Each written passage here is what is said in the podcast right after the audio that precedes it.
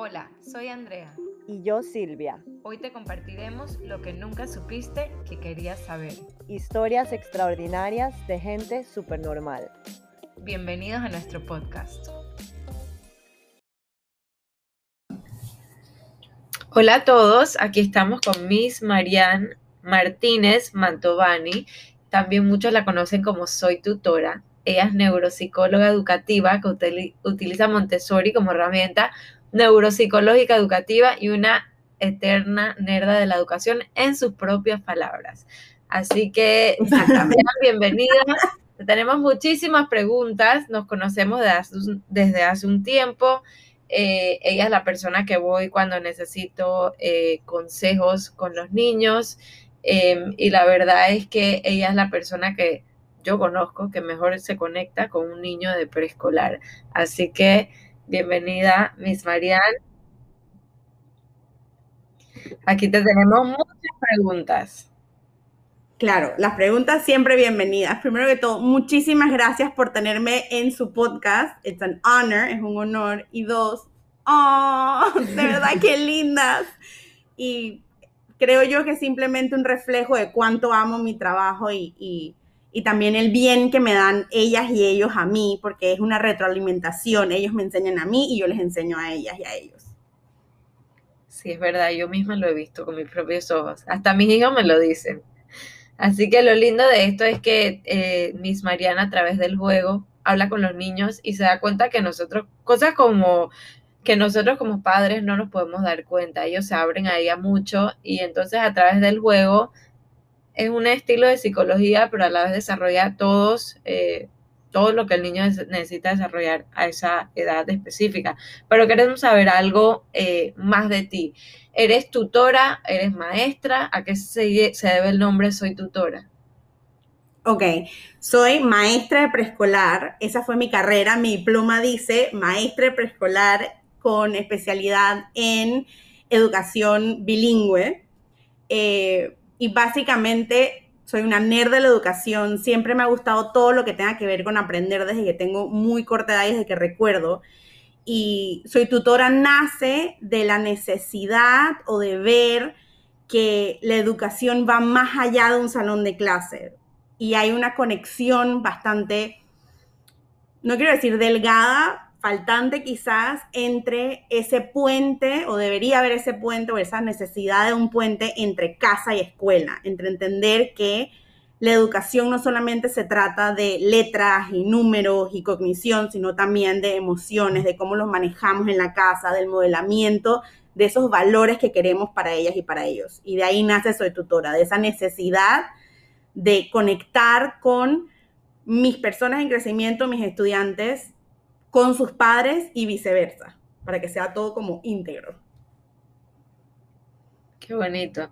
Y em, de esa parte de tu trabajo, ¿qué es lo que más te gusta hacer? ¿Qué es lo que más disfrutas?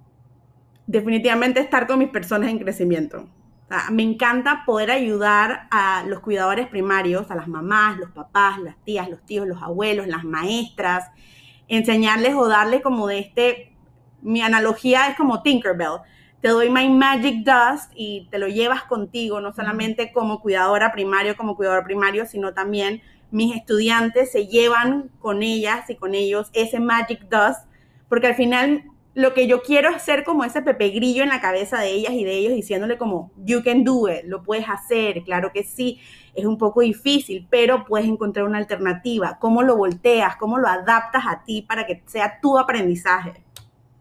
Me encanta que usa la palabra personas en crecimiento. Siempre me ha llamado la atención esa palabra. Y, y, es que eso es lo que son, son personas. Y hay que saber hablarle, tratarle a los niños y ver ese potencial y darle esa confianza para que ellos puedan lograr. Porque en realidad es una etapa bastante delicada. Y siempre tuve, bueno, siempre me, me llamó mucho la atención el impacto que causan los primeros cuidadores o maestras en, en los niños. Y quería que nos hables un poco sobre qué tan grande es y cómo como padres o como educadores podemos ayudar a, hacer un buen impacto positivo. Ok, primero que todo nos vamos a ir a lo super nerdo. Voy a tratar de hacerlo lo más approachable posible, pero tenemos que entender que nuestro cerebro o el cerebro humano, los primeros cinco años de vida, desarrolla o crea estas conexiones neuronales que nos enseñan el día a día. Por ejemplo, cuando estamos en los primeros dos años y medio, tres, aprendemos a respirar de manera automatizada o comenzamos a gatear de manera automatizada. Pero detrás de eso hubo un proceso de aprendizaje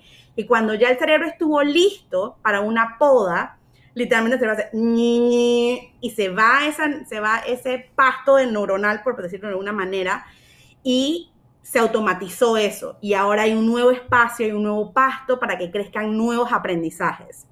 Entonces es importante entender que el cerebro de nuestras personas en crecimiento, eh, al igual que nosotros que vamos constantemente pasando por podas a través de las edades, es importante considerar, valorar el trabajo de todas las personas que estamos trabajando en la primera infancia. Muchas veces le damos una importancia distinta a la segunda infancia, que vendría siendo la adolescencia, y también tenemos las personas que trabajan con las edades la, tercera edad o los geriátricos, pero es muy importante entender que los primeros cinco años pasan muchas cosas en ese cerebro, no solamente a nivel cognitivo, no solamente a nivel fisiológico, sino también a nivel emocional. Entonces es importante valorar y entender todo el trabajo que hay detrás de esos primeros cinco años de vida. Wow, teacher. Tengo una pregunta personal que sé que otras mamás las tienen, pero me gustaría hacértela. Me voy a salir un poco del script. Pero, em, vale. por ejemplo, actividades extracurriculares. Hay de estas mamás que el niño apenas sale de la escuela empieza que tienen eh, eh, eh, ballet y después gimnasia y después tiene clase de violín y después tiene no sé qué y después tiene no sé qué, no sé qué. Y yo siempre pensé que a mí me gustaría que mis hijos sepan lo más que pueden. Pero últimamente mis hijas me piden, mami, ¿cuánto tiempo tenemos para jugar? Quiero jugar, mami, ¿cuánto podemos jugar? Entonces, este año me dije, voy a pausar y le voy a dar ese tiempo para jugar. Pero no sé si estoy perdiendo el tiempo, que como tú dices, ellos tienen espacio en su cerebro y podían haber aprendido a tocar violín. Y siento todo el día esa presión como mamá, estás haciendo, eh, estás perdiéndole el tiempo, estás perdiéndole el tiempo, pero por otro lado los veo y de verdad ellos disfrutan tanto jugar y el tiempo se les pasa muy rápido y yo no sé qué es lo correcto como mamá. Digo, el otro día yo ah, estaba hablando con mi hija y me dijo que sí, que hay unas niñas que ya saben leer. Y dije, ¿será que esas mamás le tienen maestras después de clase? ¿Cómo saben leer tan chiquitas? No sé qué, no sé qué. Entonces me empezó esa presión otra vez. ¿Qué usted opina al respecto? Ok, esto es un tema controversial. Primero que todo, mamá, papá, tío, tía, abuela, cuidadora, cuidador primario que me esté escuchando, eres suficiente. Uno.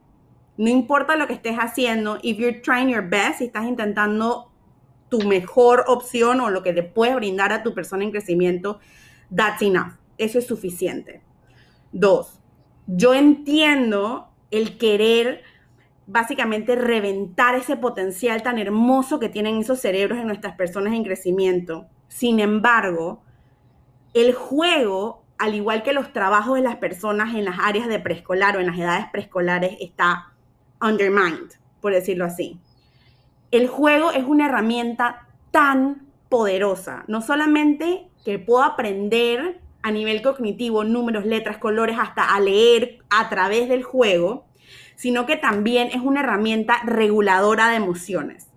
En el momento en que estamos jugando, su persona en crecimiento está jugando, ella o él están procesando momentos de su vida. Supongamos, eh, se cayó en el parque, un ejemplo que a todo el mundo nos pasa y que es bastante común. Me caí en el parque, mamá o papá hicieron todo el script de cómo procesar esas emociones, ver la situación, qué fue lo que pasó y lo dejamos ahí, ¿verdad? Porque entendimos en ese momento tanto el lenguaje no verbal como el lenguaje verbal de nuestra persona en crecimiento, nos dio a entender que ahí había quedado el tema y que todos estábamos súper cool.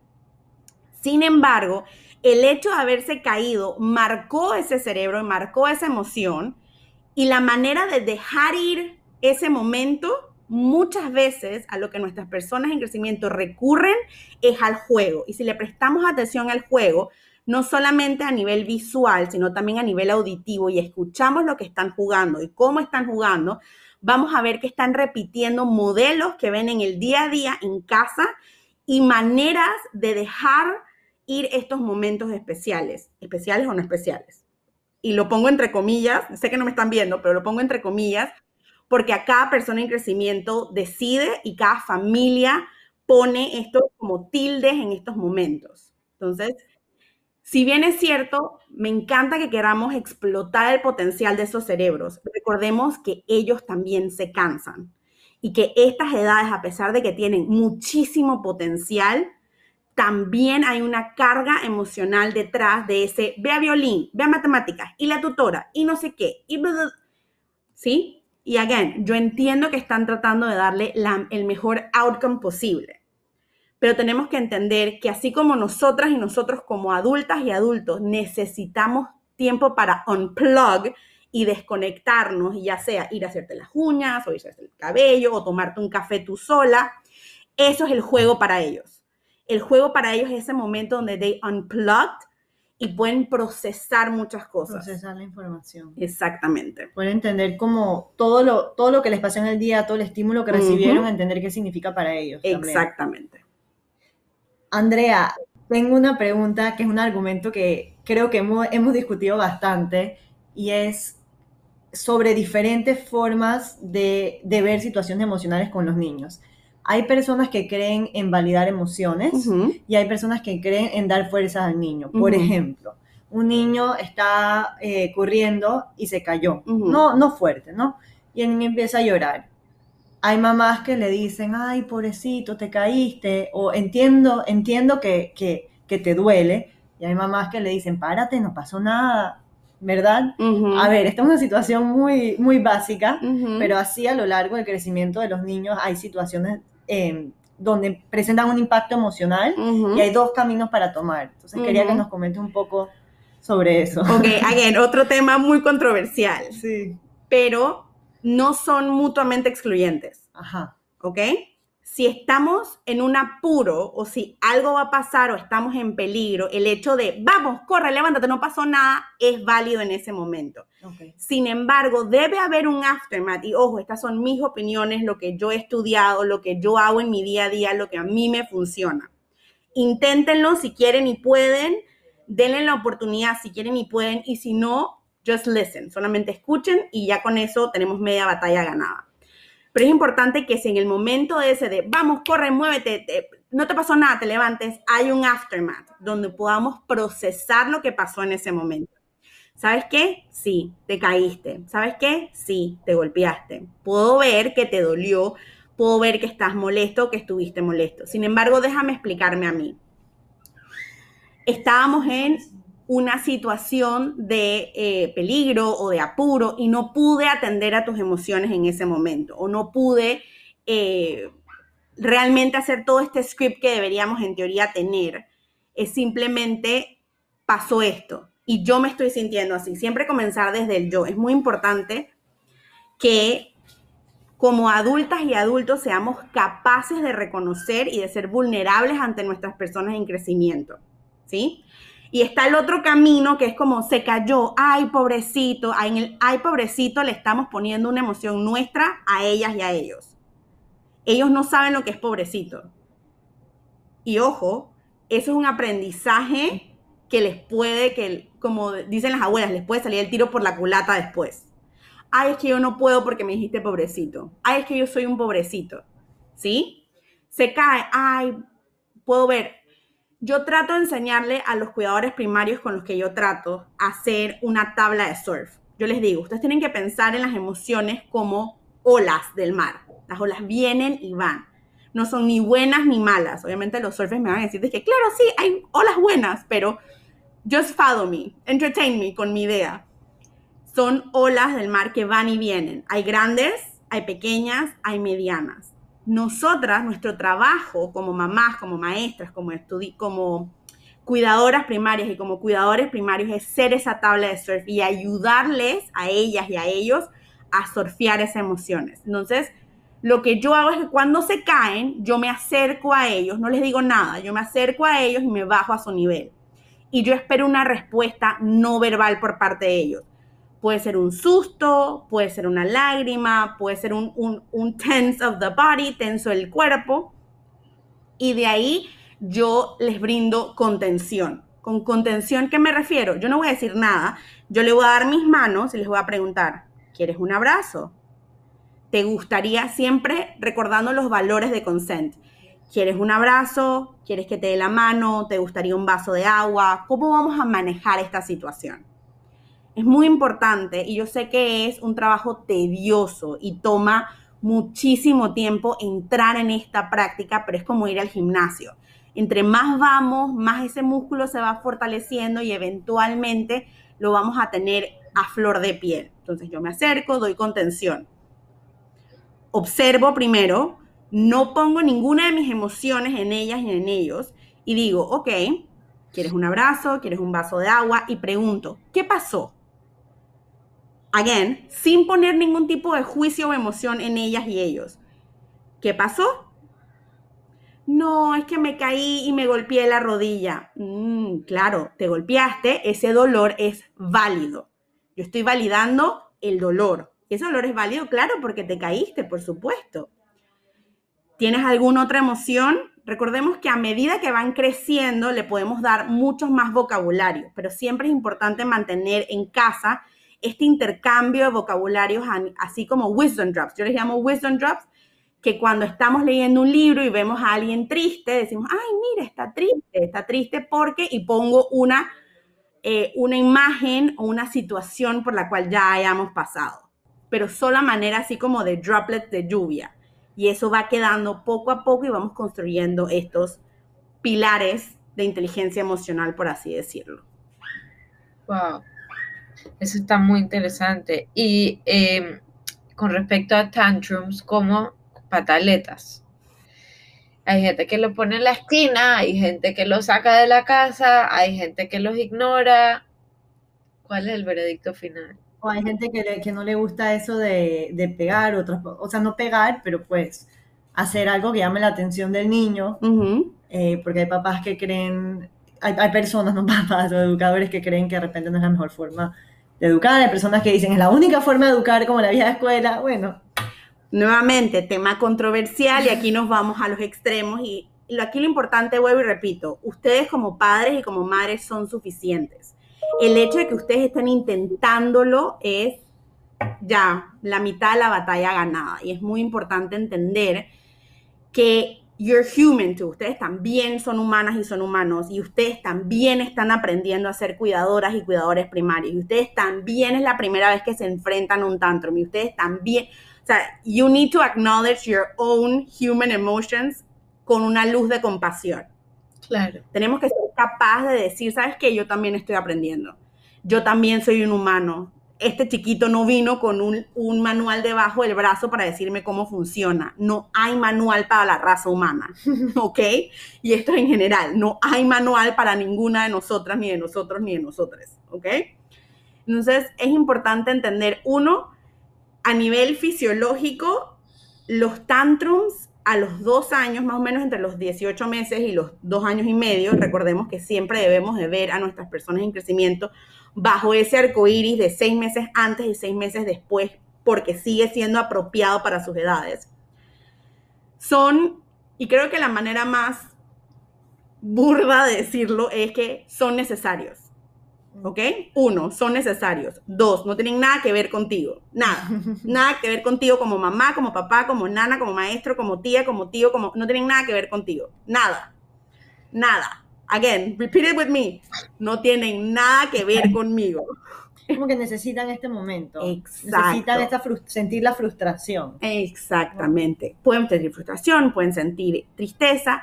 Recordemos que los tantrums nacen de nuestra amígdala, que es esta, este mecanismo o esta almendra que nos mantenía a salvo en tiempos de la caverna. Ahora, nosotros también tenemos tantrums. La cosa es que no nos damos cuenta porque no pataleamos, no hacemos aunque a veces queremos, ¿verdad? Exacto. Nosotros también. poder hacer un tantrum. hágalo, hágalo. Yo las, invito a que tengan sus tantrums y tengan sus momentos porque al final es una manera de release, de liberar. De liberar. Háganlos.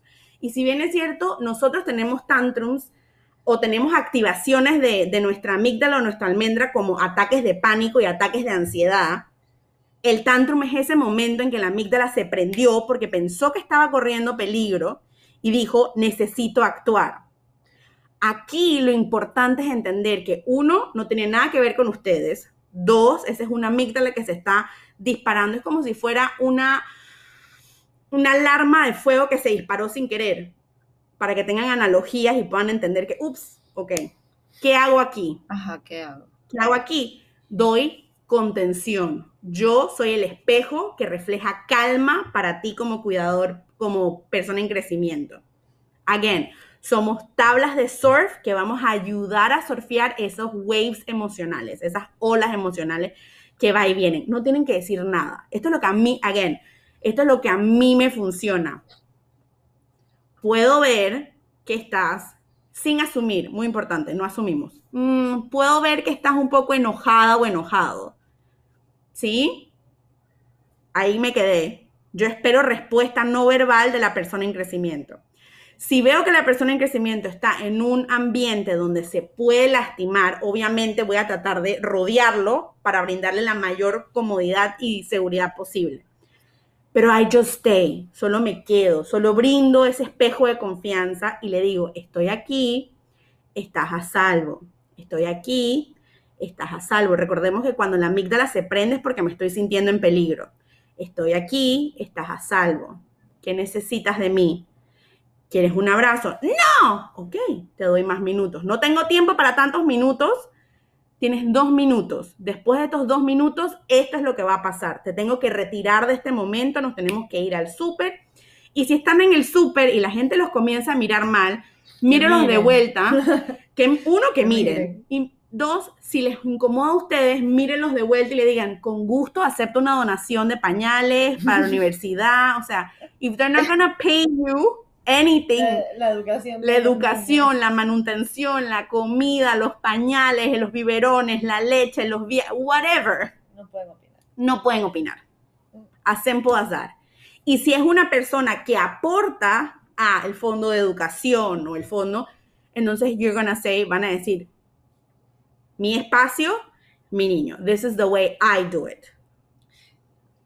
Andrea, tocaste una pregunta interesante que va también la razón por los tantrums. Hay niños que necesitan más atención. Por X y motivo, no se absorben más atención de los padres. Y esto puede terminar en que, en que, otro, en que otros se pongan celosos. ¿Cómo se puede manejar eso? Porque hay niños que pues necesitan, necesitan más ayuda matemática, etcétera. Claro, aquí hay que asegurarse de explicar. Y yo sé que me pueden decir, disque, pero es que ellos no entienden. Yo sí entienden si yo puedo hablar de termodinámica con un niño de tres años, utilizando mecánicas, pero no específicos, ellas y ellos pueden entender que su hermana, que su primo, que su otra persona que vive con, con él o con ella dentro de ese household, dentro de esa casa, necesita un poco más de atención. Pero asimismo tiene que haber un espacio que sea exclusivo para ellas y ellos.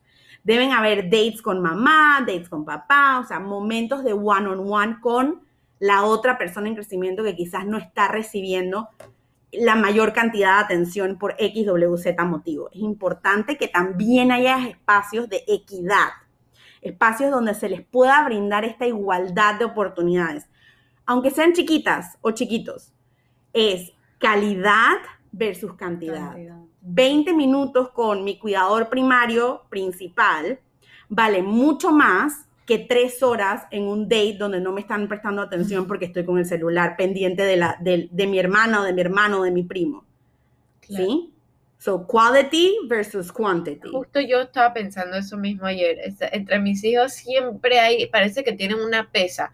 Ella leíste primero la vez pasada, ella se sentó contigo al lado de la película, ella leíste un gramo más de chocolate es, tan cuantificado que cuando de verdad tengo que partir un chocolate a la mitad, ahí se me sale eh, toda, ¿sabes? Como que lo hago súper bien, ¿me entiendes? Casi que el pastry master detrás de la señora Andrea. No, creas.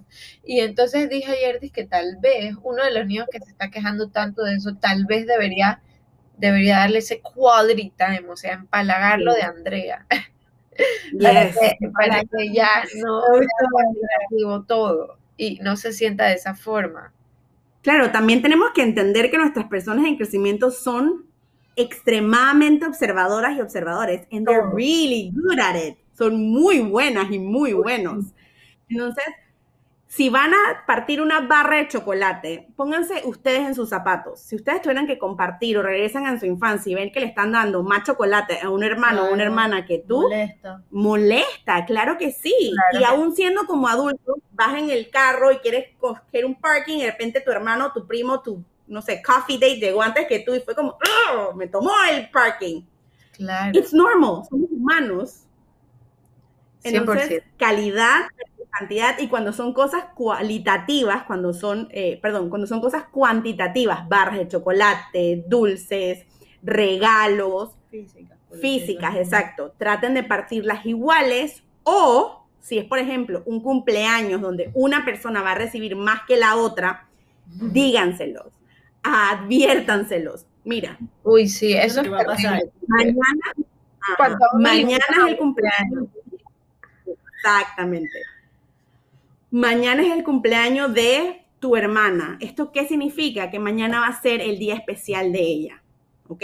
Si es alguien, si es una niña o un niño que tiene la capacidad de poder dialogar y poder decir como, ok, entonces si mañana es el día especial de ella o de él, yo necesito esto, escúchenlas y escúchenlos. Y traten de brindarles, traten también de darles opciones. Mañana es el día especial de tu hermana y eso significa que va, ella va a tener toda la atención. Regalos, dulces, besos, eh, desayuno especial, bla, bla, bla. Y tú no vas a recibir regalos. Si se dan cuenta, nada más estoy diciendo que regalos. No van a recibir regalos. Esto no significa que no van a recibir besos, que no van a recibir abrazos. Esto simplemente significa que va a ser un día extra especial para ella o para él y así mismo le va a tocar a ella y a él cuando sea en su cumpleaños y sea su momento. Claro. Ok, teacher, tenemos una pregunta que parece ser que a, muchos papás, eh, bueno, están en la misma situación. A veces pasa que tenemos que regañar a los niños, pero ¿cómo controlar nuestras propias emociones? A veces estamos muy bravos nosotros mismos. Yo trato de hacerlo de contar hasta 10, pero sigo estando en, un momento que no, no sé si le quiero hablar porque no me quiero, no quiero desahogar mi rabia en el niño, yo quiero educar al niño, pero ¿cómo hago yo? Muy bien. Uno, primero, ya tienen ahí, tienen varios puntos extras en la tarea, porque you're actually trying, lo están intentando, y eso está bien, que se estén dando cuenta de estas cosas. Dos, sí, yo entiendo que nuestra generación y la generación que viene quizás no hemos tenido la oportunidad de tener estos niveles de aprendizaje o de inteligencia emocional en nuestro ser y que estamos intentando mejorar y que estamos leyendo libros y que estamos escuchando podcasts y que estamos consultando a profesionales. Sin embargo, debemos de vernos con ojos y con lentes de compasión. Uno. Y yo sé que es supremamente difícil porque yo yo, me, me, myself and I, hemos estado trabajando arduamente en poder verme a mí misma con ojos de compasión. Y yo sé que es un tema complicado y que toma tiempo y vuelvo y repito, esto es un músculo, esto es un día a la vez, todos los días se va al gym, ese músculo se fortalece. Ahora, es importante que si reconocemos que estamos enojados, seamos capaces de ir donde el niño y decir, stop, eso que está ahí fue una mala decisión, pero ahorita mismo no te puedo hablar. Necesito tomarme dos minutos. Pongan cronómetro en Apple Watch, pongan cronómetro de mesa, pongan cronómetro de celular, pongan un cronómetro y denle el cronómetro a la persona en crecimiento. Necesito dos minutos. En dos minutos podemos hablar. Y si pasan los dos minutos y todavía seguimos súper enojadas y enojados, no pasa nada, agregamos dos minutos más. ¿Y por qué ahorita mismo no a ellos? ¿Y por qué no podemos tenerlos nosotros? Porque ellos no tienen concepto del tiempo. El concepto del tiempo no entra al cerebro, por así decirlo, hasta los siete años. Y si estamos tratando con un menor de siete años, es importante darle algo físico donde él pueda ver cómo pasa el tiempo. Y recordar que eso fue una mala decisión, pero eso no te hace una mala persona. Son malas decisiones. Y celebramos las buenas decisiones cuando son tomadas, para que podamos tener este abanico de diferencias, no solamente a nivel verbal, sino también a nivel non-verbal o corporal de muy, ¿sabes qué? Lo hiciste súper bien montando bicicleta. I am so proud of you. That was such a good decision. fue una súper buena decisión. Lo hiciste increíble. Para que cuando tenga una mala decisión hay un contraste y podamos entonces más adelante pensar en el caso de las personas en crecimiento, ellas y ellos puedan pensar y decidir y discernir y al mismo tiempo fracasar y ser capaces de entender que hay consecuencias a lo que ellas y ellos hicieron. Claro. Sea el caso que. Entonces, uno, reconocer que estamos enojadas y enojados y decir, ¿sabes qué? Estoy enojada porque, por ejemplo, porque pintaste la pared. Eso fue una mala decisión. Y ahorita mismo no puedo hablar contigo. No puedo. Aquí están tus dos minutos, tu sand clock, tu whatever it takes. Cualquier tipo de medida o visual cue físico que puedan ver o inclusive tener en sus manos, ya es un beneficio. Me retiro por esos minutos. Normalmente, como no están acostumbrados a que esto pase, van a estar de que, no, no, mami, no lo siento, mami, mami. Stop again. Ustedes como adultos, nosotras como adultos y adultos, nos detenemos de vuelta y decimos, yo entiendo, tus emociones son válidas, pero en estos momentos yo necesito el tiempo. Claro. ¿Ok? Cuando yo esté lista o listo, yo vengo a hablar contigo. El otro día yo, me, estaba tomando mi tiempo porque no sabía qué hacer, era el bebé que hizo algo, no me acuerdo qué había hecho, pero me estaba tomando mi tiempo como de cómo reaccionar o cómo decirle o cómo regañarlo. Y la más grande agarró y me, se lo llevó y lo puso en la esquina. Dice, eso no se hace. Uno, dos, tres. Ok, ya puede salir. ¿Viste, mami? Así es que se hace. Y yo dije, eh... la amo, es lo máximo. Pero, bien, estos son modelos y estos son simplemente reproducciones de cosas que ellas y ellos han visto en su día a día. Ellos repiten lo mismo que ven en sus adultos, y en ella sus había visto otra mamá el otro día que yo estaba ahí que había hecho esa con su bebé. Entonces ella como que mi mamá no sabe regañar, yo lo voy a enseñar. Mi amor. Pero ven, solamente basta una sola vez. Ya. Ah, sí. Eso queda como aprendizaje forever. Pero recuerden, la repetición, aunque no se note, es muy valiosa. Repeat, repeat, repeat, hasta que eventualmente llega la poda del cerebro, hace y automatiza lo que repetimos. Ojo, toda la parte emocional es forever. La corteza prefrontal, que es su frente, se va a tocar, ella es la encargada de, es como si fuera el TSA del aeropuerto. Ella entran todos los estímulos, entre esos los emocionales, entran los estímulos y ella va como que tú vas por aquí, tú vas por allá, tú vas por aquí, tú vas por allá y nos ayuda a procesar todo. Una vez terminemos los dos, tres, cuatro, cinco, seis minutos, inclusive puede pasar una noche, porque he tenido mamás con adolescentes o papás con preadolescentes que me dicen, es que no les puedo hablar esta noche, que estoy aquí, que me voy a reventar y me van a salir así, es que humo por las orejas. Ok, that's valid, está válido. Tómate tu tiempo, dale la noche, pero siempre repítele. Tomaste una mala decisión, pero esto no te hace una mala persona. Tomaste una mala decisión, esto no te hace una mala persona yo estoy enojado, yo estoy enojada, yo estoy, introduzca el sentimiento que esté sintiendo. I'm gonna take my time, me voy a tomar mi tiempo y eventualmente voy a regresar a ti. Cuando regresamos a ellas y a ellos, ya tuvimos que haber pasado por el proceso de stop, breathe and think. Detente, respira y piensa cómo vas a manejar este escenario. Cuando regresamos a ellas y a ellos, uno, Nunca regañemos estando de pie y ellos más abajo porque eso es intimidante. Y eso va a alertar a la almendra que nos da tantrums o que nos da ataques de pánico y nos da ataques de ansiedad. Bajemos a su nivel y comencemos a explicar poco a poco. Esto fue lo que pasó. Yo me estaba sintiendo así. Tomaste la mala decisión de pintar la pared y a pesar de que apoyo tus habilidades artísticas, ese no era un buen canvas. ¿Sí? Esa no es un buen canvas. Después de ese paso, tenemos que comenzar a observar cómo va ese cuerpo, porque muchas veces comienzan a tensarse, comienzan a cerrarse y vamos que se van cerrando, tenemos que decir, ok, estoy notando que tu cuerpo se está tensando, estoy notando que te estás comenzando a cerrar, no quieres hablar del tema.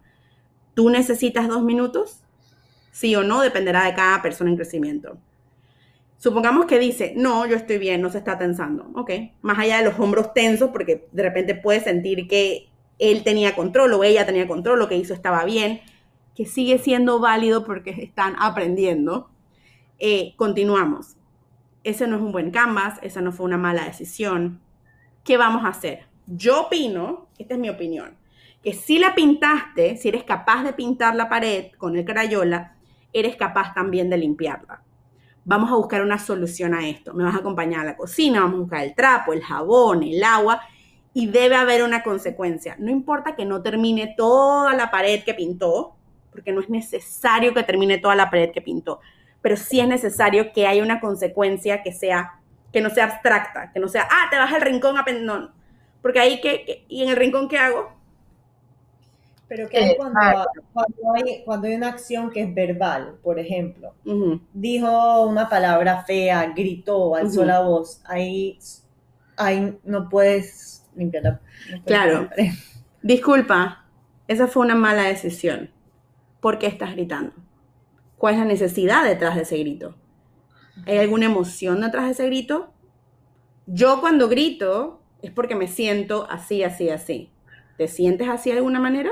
Darle nombre. Exacto, darle nombre. Si estamos en un momento o tenemos a un niño con necesidades especiales, supongamos alguien que está dentro del espectro autista, que tienden a tener estas distorsiones auditivas donde quizás no entienden muy bien eh, los cues sociales del momento y ¡guau! grité ya sea de emoción o de rabia, contención. Contención. Por favor. Puedo ver que estás gritando porque ¿Te emocionaste o te enojaste? Independientemente de cuál sea la emoción de esto. Pero estamos en un restaurante, por ejemplo. Puedo entender que te enojaste, puedo entender que te emocionaste. Sin embargo, tenemos que practicar, si se dan cuenta que es otro método, porque estamos hablando de una persona con, en crecimiento con necesidades especiales. Sin embargo, tenemos que practicar nuestro indoor voice. ¿Te parece si practicamos nuestro indoor voice y podemos hacer juegos de cómo practicar nuestro indoor voice? ¿Sí? Y estos juegos también son válidos para personas en crecimiento que no tienen necesidades especiales.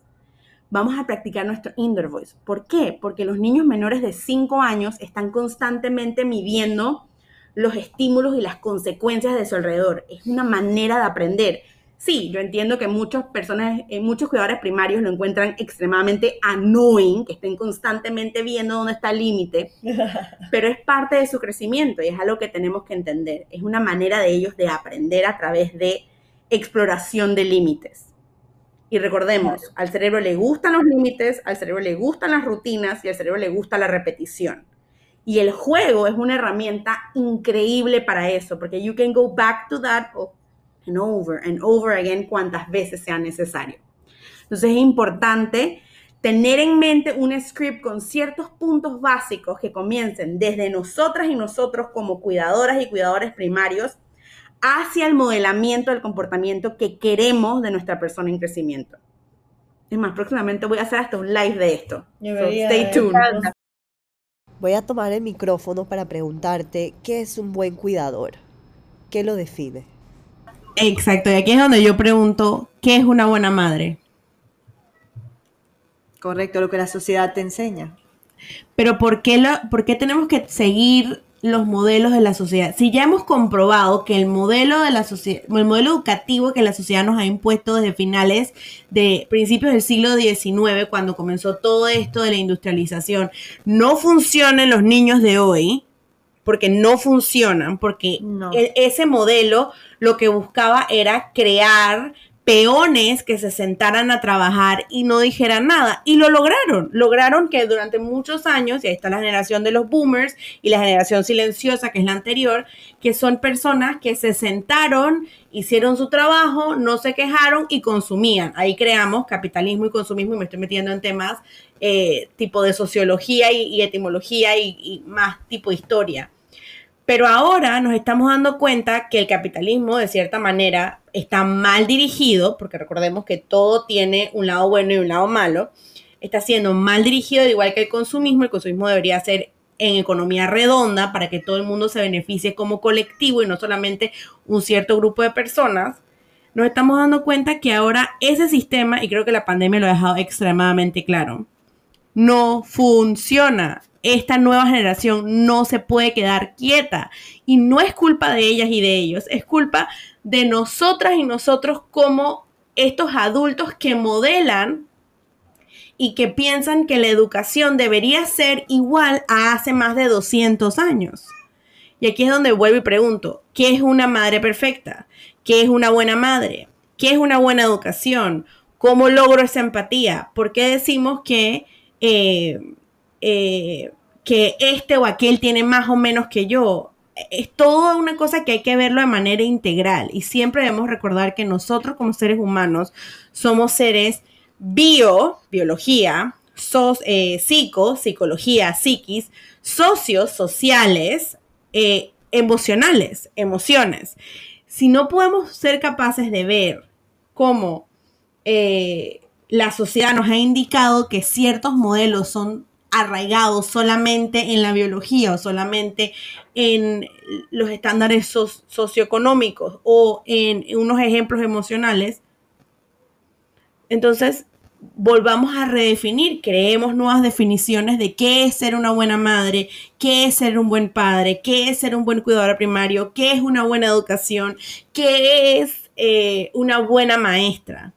Es, es momento, digo yo, puede ser que yo esté un poco adelantada y dentro de 20 años puedan escuchar mis palabras y sentirse identificado con ellas. Es momento de cuestionar todo. I am so sorry, pero es momento de cuestionar todo.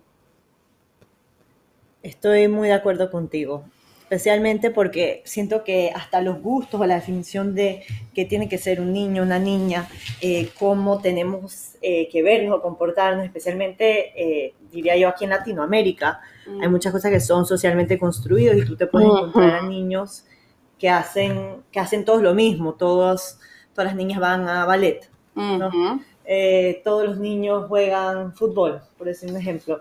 Entonces, em, cualquiera que se salga de esa, de esa normalidad creada socialmente, eh, ya crea un, dilema y una, y una frustración, digamos, a, a, nivel de los padres, porque quieren que, ¿sabes? ¿Por qué mi niño no pinta como todos los demás o no? Porque tu niño es una persona individual, es un, ser individual. Es correcto, es correcto. Y ya meter a todo el mundo en cajitas, como dices tú, prefabricadas, eso solo para, productos. Exacto, stop it. Lo único que debería ir en caja es, ya sea las reliquias de la abuela que tenemos que guardar, los platos que no se pueden romper, los perfumes para que se vean bonitos, porque el packaging me parece que es hermoso, o estos elementos que no tienen estas habilidades o estas eh, not abilities, pero estas características psicosocioemocionales. ¿Quieres poner una maleta que no, que no tiene sentimientos, no tiene nombre, no tiene personalidad en una caja? Go for it. Pero no pongas a un ser humano, no importa la edad que tenga, en una caja. Todos somos distintas, distintos y distintos. Again, we shouldn't be putting people in boxes. Nosotras, nosotros, nosotras no pertenecemos dentro de una caja pertenecemos afuera de esa caja, interactuando entre unas y otras y creando este sentido de colectivo de cooperación, que es lo que estamos haciendo aquí en este momento. Es verdad. Es verdad. Antes, antes de pasar a nuestro lightning round, que te tengo un poco de preguntas así como de, pensamiento rápido, te quería preguntar, para ti, ¿qué hace una maestra de ser eh, normal a, una, ser una maestra extraordinaria? Wow, eso es un poco difícil porque siento que todo, again, y yo soy una persona súper humanista y yo, eh, mucha gente me tilde que soy un poco utópica, pero yo siento que lo que hace, lo que hace la diferencia entre una maestra normal y una maestra increíble, extraordinaria, utópica, es la percepción de cada persona.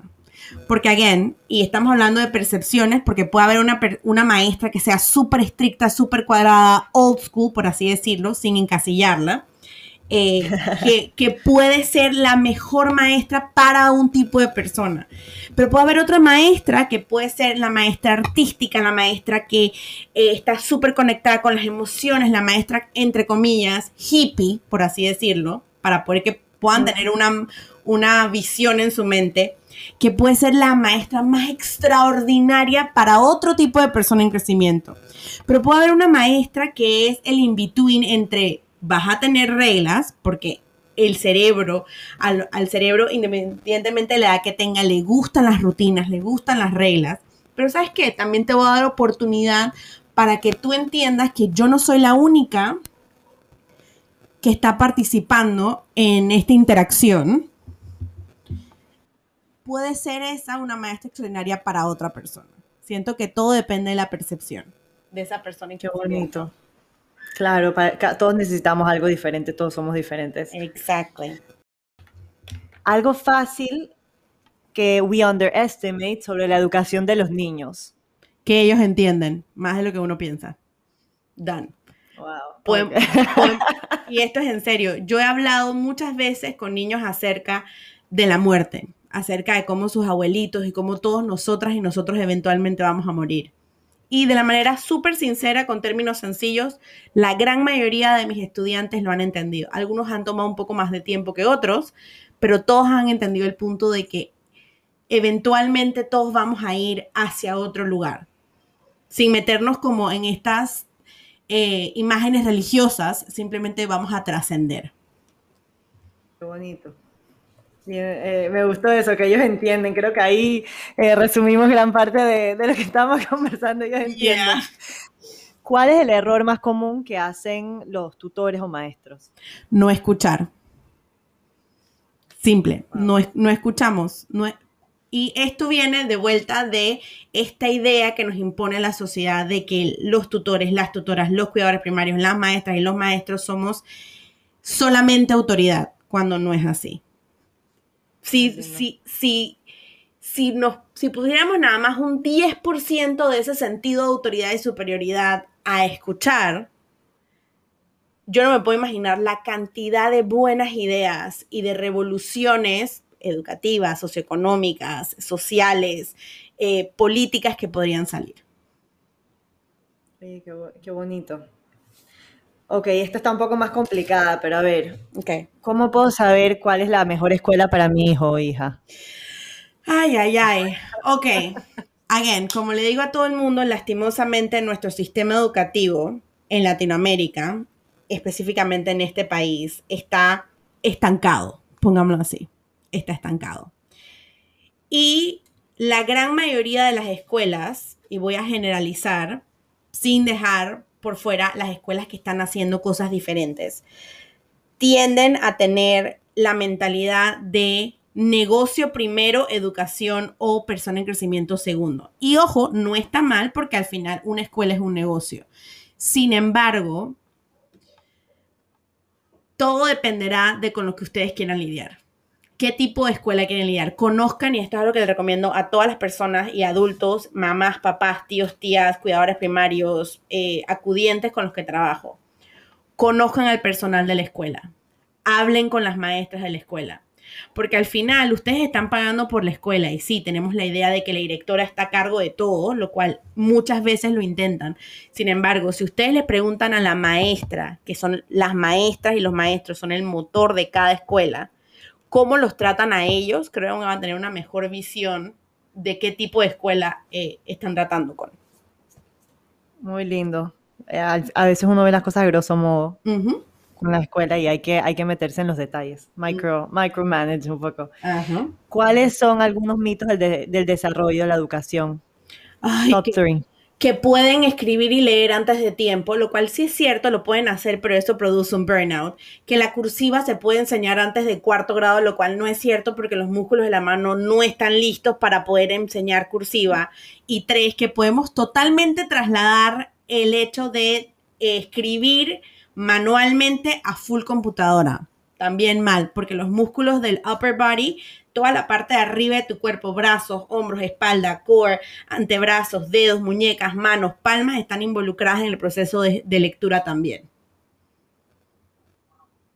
eso está bueno para hoy en día, con la computadora. Tres tips para que los niños se concentren. Y esto va para los papás, no para ellos. Eh, esto va para los papás conocer el flujo de atención de cada una de sus personas en crecimiento.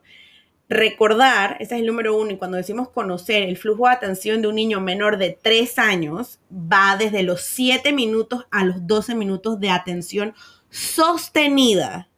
Dos, entender que existe la atención indirecta, que yo puedo estar trabajando en otra cosa, puedo estar pintando o puedo estar escuchando música mientras estoy aprendiendo que no es necesario estar en silencio total y completo para prestar atención.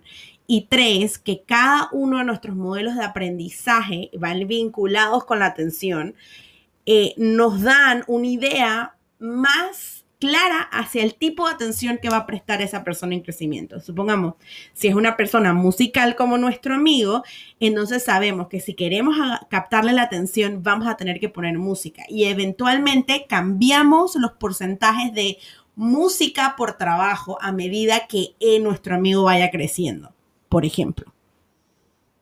Un ejemplo bien atinado. ¿Cómo ha impactado la pandemia en el desarrollo de los niños? ok, los estudios que, vamos, que hemos visto hasta ahora han demostrado que el mayor porcentaje de atraso se encuentra en las áreas de lectoescritura, especialmente en los niños que cursaron virtualmente kinder y primer grado. Recordemos que preescolar va de 0 a 7 años y todo lo que se trabaja en prekinder 4, prekinder 3 y kinder es para preparar ese cerebro y ese cuerpo, ojo, cuerpo también, el aprendizaje no es solamente cerebro, es cuerpo, emociones también, para aprender a leer y escribir. Entonces, si, si tu pequeña pequeño cursó kinder en virtual y no tuvo oportunidad de salir por X, W, Z motivo, entonces hay que entender que hay que hacer un gran trabajo dentro del espectro motor para poder preparar a esa pequeña o pequeño para que esté listo para su primer grado presencial o semipresencial. O si va a ser virtual nuevamente, entonces hacer un mayor énfasis en ruta fonológica, que es aprenderse las letras o los símbolos létricos eh, eh, a través de los sonidos. O sea, la A se llama A en español, pero suena A, A, A. La B suena, eh, se llama B, pero suena B, B, B. Y también otra cosa, entender que la salud mental infantil ha sido extremadamente afectada por la pandemia el hecho de no poder socializar con otros, el hecho de estar encerrados. Los adolescentes han perdido parte importante de lo que es ese sentimiento de pertenecer a algo que comienza a partir de los 12 años.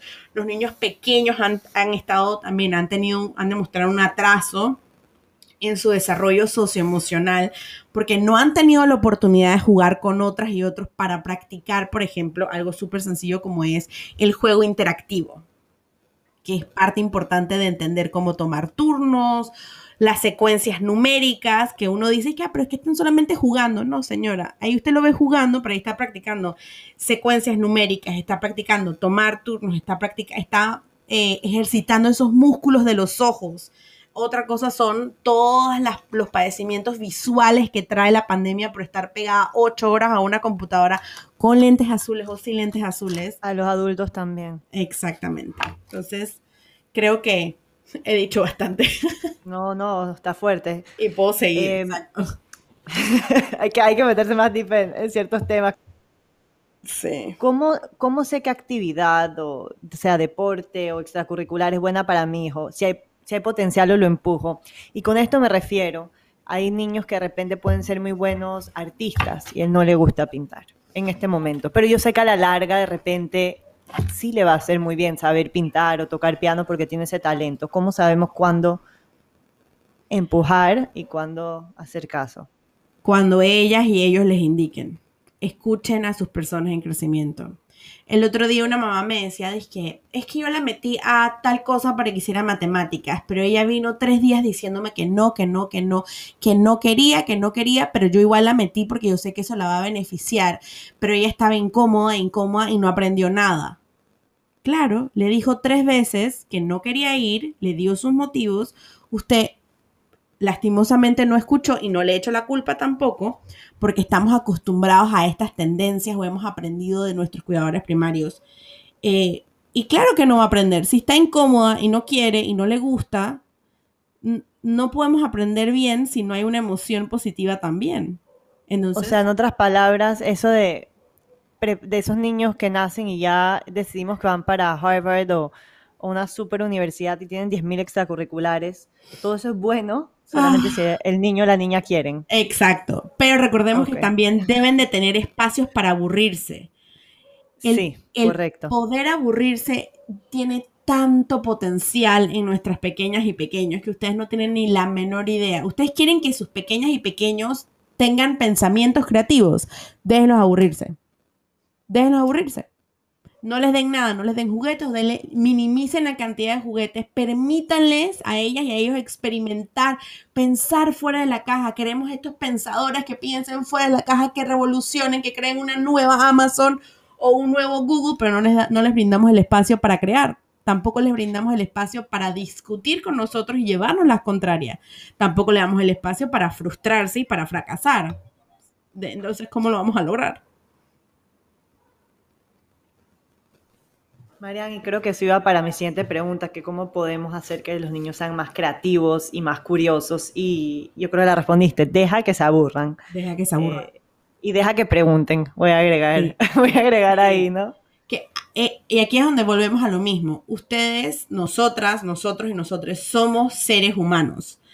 Como seres humanos tenemos muchas preguntas y sí, si bien es cierto que hay momentos en que estamos hasta la coronilla y no podemos seguir escuchando lo mismo y la misma pregunta 700 veces, entonces ustedes demuestren esa emoción, valíen la emoción, digan, ¿sabes qué? Me encanta que me lo preguntes, te lo he respondido anteriormente, me parece súper bien que me lo preguntes nuevamente porque quieres estar claro. Sin embargo, mamá, papá, tía, tío, maestra, teacher Marianne, ahorita mismo se siente un poco abrumada y no tiene ganas de contestar estas preguntas ahorita mismo. Entonces te voy a pedir algo. Voy a tomarme un par de minutos o voy a tomarme el resto del día y mañana volvemos a, me puedes volver a preguntar, ¿de acuerdo? Estamos modelando el hecho de poder escuchar y respetar, consent y un montón de cosas dentro de esta simple interacción. Entonces, valoren estas interacciones y no tengan miedo de decirle a sus personas en crecimiento que no quieren responderle una pregunta más. Simplemente háganlo amablemente. Es como, ¿sabes qué? Amor, te quiero, te amo y te adoro, pero ahorita mismo no te puedo contestar porque ya, ya me cansé de contestar esta pregunta. Sin embargo, valido tu emoción y valido tu curiosidad, pero mamá llegó hasta aquí.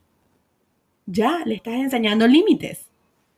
Me encanta que estemos comenzando a entender que la educación también debe ser disruptiva, que la educación debe llevar a, a escuchar al niño, a ser guiados por nuestros gustos. Debemos crear debemos salirnos de esa caja de te sientas por ocho horas y yo te digo lo que tienes que hacer a vamos a tener una interacción. Esto, va, esto es una vía de comunicación doble. Tú me dices, yo te digo cómo vamos a crear, qué vas a hacer, vamos a utilizar tu creatividad. Me parece genial. Yo estoy en pro de la educación disruptiva. En una palabra, ¿cómo se puede mejorar el sistema educativo de Panamá? Damn, en una palabra que puede ser una frase quizás. Ok, una frase, una frase. Es como, no, en una palabra, vamos a una frase. El efecto Fénix. Burn it down y rebuild it. Ya. Ok. Ya. Me voy a elaborar ahí. Ya. Burn it down and rebuild it. Ok. Eh, para la última lightning question, ¿qué podemos aprender de otros países de, de cómo educan a los niños? Podemos aprender de Finlandia, que de Finlandia y de Japón, que para ser maestra o maestro se toma muy en serio y son las profesiones mejor pagadas. Podemos tomar de Francia y de otros países tipo del centro de Europa la adquisición o la conexión constante con la cultura, con el arte, con todo tipo de, de ya sea baile, pintura, música, una conexión muy fuerte con la cultura en general. Podemos tomar de Alemania el hecho de aprender acerca de tu historia para no repetirla y de que se hable con las personas en crecimiento sin tapujos. Esto pasó así, así, así y pasó por este y este motivo y no lo vamos a repetir porque esto no está bien. Podemos aprender de podemos aprender de Chile en cuanto a las universidades que nosotras, nosotros tenemos poder en nuestra voz y podemos exigir una mejor educación. Podemos aprender de, Corea el, el, sistema de nutrición y la importancia que le ponen las escuelas coreanas a la nutrición. Creo que es increíble y creo que deberíamos aprender eso de ellos y de ellas. Mm, podemos aprender de Italia el hecho de que, por ejemplo, de Reggio Emilia es que todo el pueblo está involucrado en la educación. Todo el mundo es un educador, ya sea formal o informal. me, dejaste así pensando, transportándome en diferentes países y diferentes culturas, tratando de unir, unir los puntos de cómo la cultura en un país afecta en la educación de un niño y de, y de, la, de las personas el, día de mañana. Marian, para terminar, nosotros tenemos algo que se llama la palabra supernormal, donde decimos uh. una palabra, ya, más o menos lo hicimos en el lightning round. Quería que me digas lo primero que se te viene a la mente, ¿ok? Ok. La palabra supernormal de hoy es obediencia. Ah. no. tratamos de cuál es esa reacción. me rehuso. Esa es la reacción. Me rehuso a la obediencia. Me rehuso porque la obediencia nos ha llevado hasta hoy en día en el sistema educativo y mira dónde estamos. Disrupción. El, el antónimo. Obediencia, no, disrupción. Queremos crear a niños que construyan el día de mañana, que sepan romper las barreras y tengan ese, ese coraje, perdón, de cuestionar y ese coraje en sí mismos, que eso empieza, empieza con nosotros como cuidadores. De verdad, Marian, gracias por, el, por la clase, el, de verdad la clase que al final, con todos nosotros estamos escuchando, se verá traducida el día de mañana con cómo estamos educando a los adultos de, del, futuro de Panamá, del futuro del país. Esperemos que podamos tener una conversación muy pronto y veamos los frutos de, todo este esfuerzo tan grande que yo sé que, está involucrada en muchas escuelas, en muchos preschools, individualmente con muchos niños y de parte de, todos los cuidadores. Gracias, gracias por compartir contigo, con nosotros tu, sabiduría y, tu, tu escuela. Definitivamente, again, todos somos seres humanos. Si esto no te llega a gustar o te resulta como un trigger, quizás no estás lista o listo para escucharlo, pero no dejes de escucharlo en un futuro cuando te sientas un poco más abierta o abierto a escuchar ideas que van a disruptir, es como disrupt eh, van a, shake, van a menear tu mundo y tu percepción también de lo que teníamos pensado, de lo que aprendimos. Yo, yo lo digo de experiencia propia, cuando yo entré a estudiar Montessori fue como abrir los ojos. Así que muchísimas gracias a ustedes por la invitación y cuando gusten podemos volver a hablar. A mí no me pueden parar en cuanto hablamos de educación, así que con muchísimo gusto. Y teacher, bueno, antes para terminar, primero que todo quería agradecerte por tu tiempo porque esto es muy, muy, muy valioso para nosotros como papás, como para cualquier persona, porque no solamente hablaste con respecto a los niños, sino como con cómo controlar nuestras propias emociones, cómo tener nuestros propios tantrums. Y eh, quería agradecerte, pero también quería preguntarte si algún padre quiere hacerte la pregunta personalmente, porque muchas veces surge que uno quiere saber la respuesta. Hay forma de contactarte, hay forma de hablarte de repente por Instagram, te mandan la pregunta. Sí, absolutamente. Tienen tres opciones. Me pueden escribir a mi email, que es marian, M-A-R-I-A-N-N-E, arroba soytutora.com. Me pueden mandar un mensaje directo por Instagram, ahí también les contesto. Y la tercera opción es que pueden agendar un Magic Date conmigo de 30 minutos totalmente gratis. O sea, you can tell me. O sea, yo quiero ese Magic Date. Me encanta el nombre. claro, es un magic, es un magic date because I have so many magic tricks. De verdad que me encanta. Sabes que eso es como una, un trabajo social también. Sí, yeah. sí. Me encanta eso. Sí, exacto. Los niños son el presente de hoy. El presente. No, siempre decimos que son el futuro porque nosotros estamos en el presente ahora, pero no, nosotros somos el pasado. Ellos son el presente. Ellos son el presente.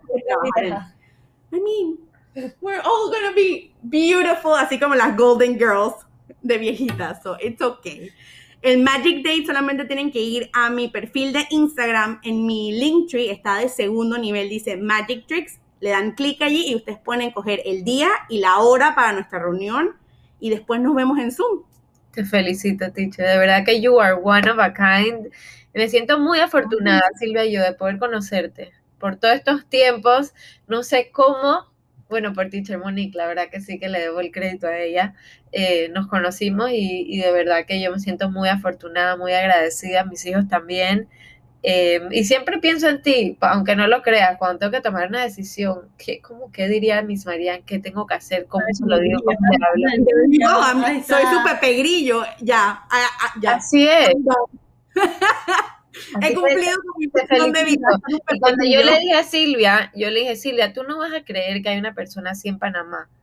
Espero que tenga tiempo para ti porque Miss Mariana está súper pero verdad que te dije eso, tú no vas a creer que hay alguien como Miss Mariana en Panamá. Así que me siento demasiado orgullosa que tenemos gente de tu calibre con nosotros.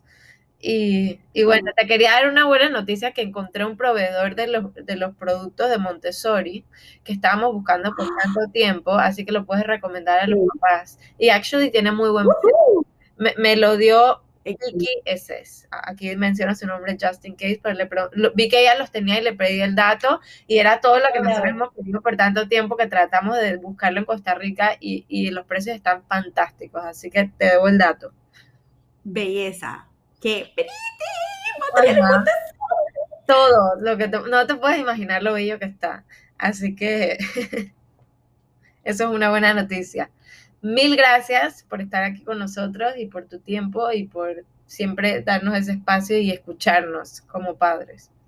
escucharnos. Absolutamente, siempre a la orden. Muchísimas gracias a ustedes, no solamente por abrirme el espacio en su podcast, sino también por abrirme las puertas de su casa y de permitirme trabajar no solamente con sus personas en crecimiento, sino también guiarlas a ustedes como cuidadoras primarias y entender que la humanidad es una tribu, I'm here for you. Yo estoy aquí para ustedes como cuidadoras primarias biológicas.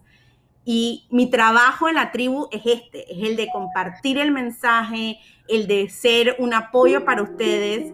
Y como dice la señora Andrea, ser el pepe grillo en su hombro que les dice como, mm, buena decisión, mala decisión. De igual manera, you can call me, me pueden llamar, me pueden contactar, me pueden mandar emails. Aquí estoy para ustedes. Gracias, teacher. Gracias por todo.